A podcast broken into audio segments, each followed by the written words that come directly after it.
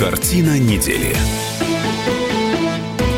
это мы вернулись в петербургскую студию радио «Комсомольская правда». Я Дмитрий Делинский. Вместе с ректором Гуманитарного университета профсоюзов Александром Записовским подводим некоторые информационные итоги уходящей недели. А в этой четверти часа обсуждаем конец эпохи просвещения в России. А, Госдума а, принимает, еще не приняла в окончательном третьем чтении, даже до второго чтения, по-моему, собирались дойти на этой неделе, но не дошли. Так вот, закон о просветительской деятельности. Научная общественность, в том числе Президиум Российской Академии Наук, требует остановить этот процесс, потому что, цитирую, «Новый закон предлагает отдать правительству полномочия регулировать просветительскую деятельность. И под это определение могут попасть как онлайн-лекция на YouTube, так и, например, языковые курсы. Теперь все, что связано с деятельностью вне рамок образовательных, официальных образовательных программ, все, что направлено на распространение знаний, умений, навыков, ценностных установок, опыта и компетенции, должны будут контролировать чиновники, как именно пока не ясно, но предполагается, предполагается, что это будет лицензирование. Зачем это нужно? Э, авторы законопроекта говорят об иностранной угрозе. Это, кстати, те самые люди, которые э, в прошлом году написали и приняли закон, по которому иностранным агентом становится любой гражданин России, если он получил какую-то копеечку из-за границы. Но не об этом речь. В пояснительной записке к новому законопроекту говорится про отсутствие регулирования в сфере просвещения, которое создает предпосылки для бесконтрольной реализации антироссийскими силами в школьной и студенческой среде под видом просветительской деятельности широкого круга пропагандистских мероприятий.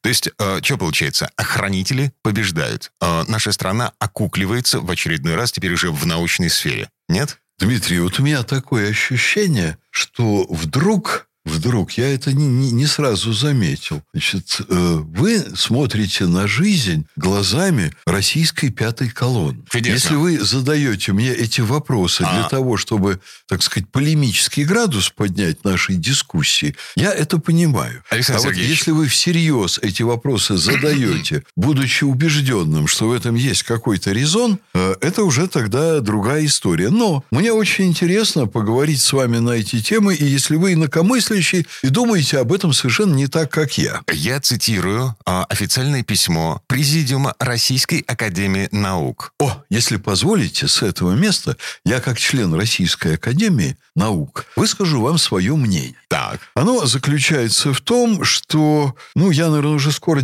по-моему, десятилетие отмечу с момента избрания в Российскую Академию Наук. Так вот, я избирался совершенно в другую Академию Наук, нежели существует сейчас. Российская Академия Наук испытала за последние примерно два года глубинное перерождение. И, по сути дела, стала проводником западной идеологии в стране, подвергнувшись невероятной политизации. Там власть захватила очень узкая группа людей, э, которая проводит прозападную политику. Э, они втащили туда людей штаба Навального. Они совершенно не академических людей, совершенно не ученых. Они втащили в механизмы Академии наук ряд шарлатанов и, по сути дела, вдруг выстроили всю Академию в духе этой парадигмы. Российская Академия наук сегодня пытается выступать от э, имени научного сообщества страны, уже абсолютно не обладая на это, ну, скажем так, мандатом доверия. 1178 э, специалистов да. подписались под декларацией ученых и популяризаторов науки против законопроекта вот, о просветительской вот. деятельности. Если вы заметили, заметите, то там одни и те же люди ставят подписи под этими вещами. У всех этих людей практически, ну, я думаю, что это надо посчитать, я не спецслужба, а спецслужбам пора посчитать, сколько из этих людей имеют прямые связи с Западом, имеют западные гранты, имеют биографии, связанные с западными какими-то учреждениями, имеют дома там, имеют детей на Западе и так далее, и так далее. И вот в этом на сегодня уже надо очень очень серьезно разбираться. Э, сейчас существует несколько фейковых организаций, поддерживаемых Российской Академией Наук. Диссернет, вы э, считаете? Диссернет, это само собой, я про него тоже mm. пару слов скажу. Диссернет – это э, инструмент, с помощью которого прозападное лобби на сегодня захватило власть в Российской Академии Наук, подмяв под себя всех остальных через специфические механизмы, которые там существуют. Сегодня нельзя стать избраться в Российскую Академию Наук или членкору перейти в академики, э, если ты не одобрен неким Заякиным, соратником Навального, человеком, который когда-то э, лет э, много тому назад написал пять третьестепенных научных работ и защитился, получил степень кандидата наук, и дальше не занимался наукой. А дальше он поездил по Западу, а дальше он приехал с Запада уже человеком, который легко интегрируется в определенные прозападные структуры.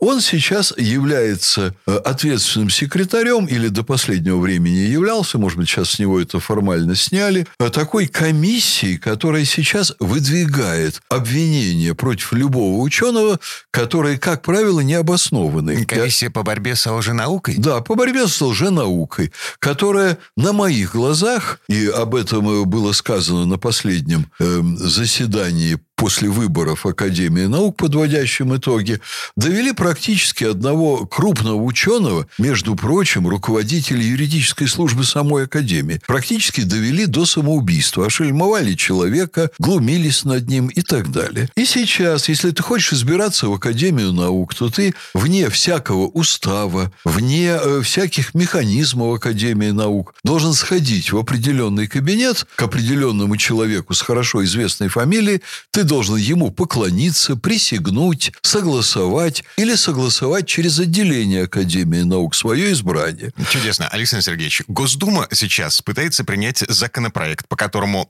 допустим, вы, если будете организовывать какие-то просветительские мероприятия, будете обязаны ходить в кабинет, согласовывать, предоставлять кучу всевозможных бумажек и доказывать государству, что вы не верблюд, не иностранный Ой. агент и э, Вы и знаете далее. что? Лично я да. не испытываю с этим никаких проблем. Вот э, в советское время, э, лет 40 назад, я стал лектором общества знания. Это давало мне возможность работать легально по всей стране. Я работал с, так сказать, просветительской э, такой миссией определенной. Более того, я получил возможность нормально, легально зарабатывать деньги. Тексты лекций согласовывали? Тексты лекций нет, абсолютно не согласовывал. Вы знаете, на меня жаловались пару раз. На меня писали жалобы в партийные органы, пенсионеры, которые видели э, некоторые, так сказать, изъяны в идеологическом практической сути моих лекций. Я, например, хорошо отзывался 40 лет назад о Владимире Высоцком и о Балле Пугачевой. Вот. Меня приглашали в определенные кабинеты, со мной беседовали. Я излагал свое видение, рассказывал о том, что там было. На этом все заканчивалось. Контроль общественный в той или иной форме должен быть. А это будет государственный, не общественный контроль. И тут а... уж как договоришься? Нет, что такое как договоришься? Вы знаете, на BBC есть. Вот это вот э, такая вот, понимаете, штаб-квартира британской свободы слова. Там есть лорд-цензор, который, значит, смотрит, если кто-то из журналистов что-то делает неправильно, он обращается к руководству BBC, его убирают. Это государственная корпорация. Да, конечно, государство. Или частная, а с государственным это, это, это финансированием. Это, это государственная корпорация. Академия наук, между прочим, это государственная корпорация. О, а, да. а у нас автономность науки э, как бы уже отменилась? Автономность науки? Нет, конечно, не отменилась. В очень широкой степени не отменилась. Но посмотрите, о какой автономии наук можно говорить, когда Академия наук берет некоего доктора наук господина Гельфанда, председателя ученого совета в одном из научных институтов, э, вводит его в состав комиссии, которая шерстит академиков, там, членкоров и так далее. Он от имени Академии теперь, козыряя своим положением в этой комиссии, начинает ездить по всей стране с так называемыми просветительскими лекциями.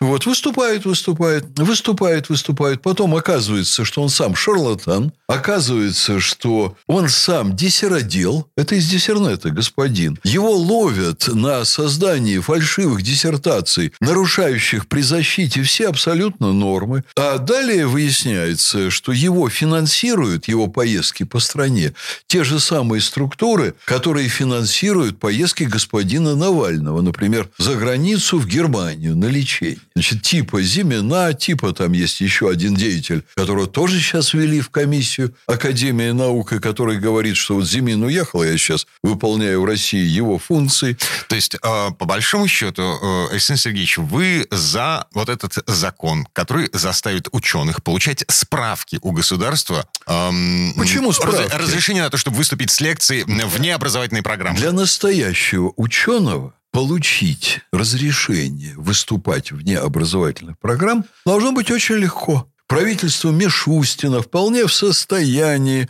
э, создать одно окно единое электронное, куда там э, человек с высшим образованием там сможет направить там свою заявку, получить такую лицензию, и слава богу, вот это вот так должно быть сделано. Может быть, это не будет так сразу сделано. А вот дальше должна быть возможность у граждан на такого человека пожаловаться и предмет жалобы должен быть рассмотрен, и человек должен быть лишен лицензии. Mm-hmm. Вот. Но это у нас, понимаете, ассоциируется со стукачеством. Это у нас как-то не в традиции. Я вот даже не помню, когда я писал жалобы. Но вообще-то нам надо создавать культуру обращения жалобами. Как я уже вам сказал, на меня на самого жаловались пенсионеры за Высоцкого и Пугачева. Надо создавать культуру рассмотрения жалоб. И ни в коем случае нельзя давать э, наемникам Запада возможность бесконтрольно работать с нашей молодежью. Это совершенно очевидно. Ведь когда наша молодежь начинает драться с полицией, их к этому не жизненный опыт привел, и их к этому привело сочетание детского максимализма с ценностями и идеями, которые им навязаны в России через пятую колонну Запада. Слушайте, к вопросу воспитания молодежи и о влиянии запретов на воспитание молодежи. Давайте вернемся через пару минут. Эм, у нас сейчас немного рекламы. Картина недели.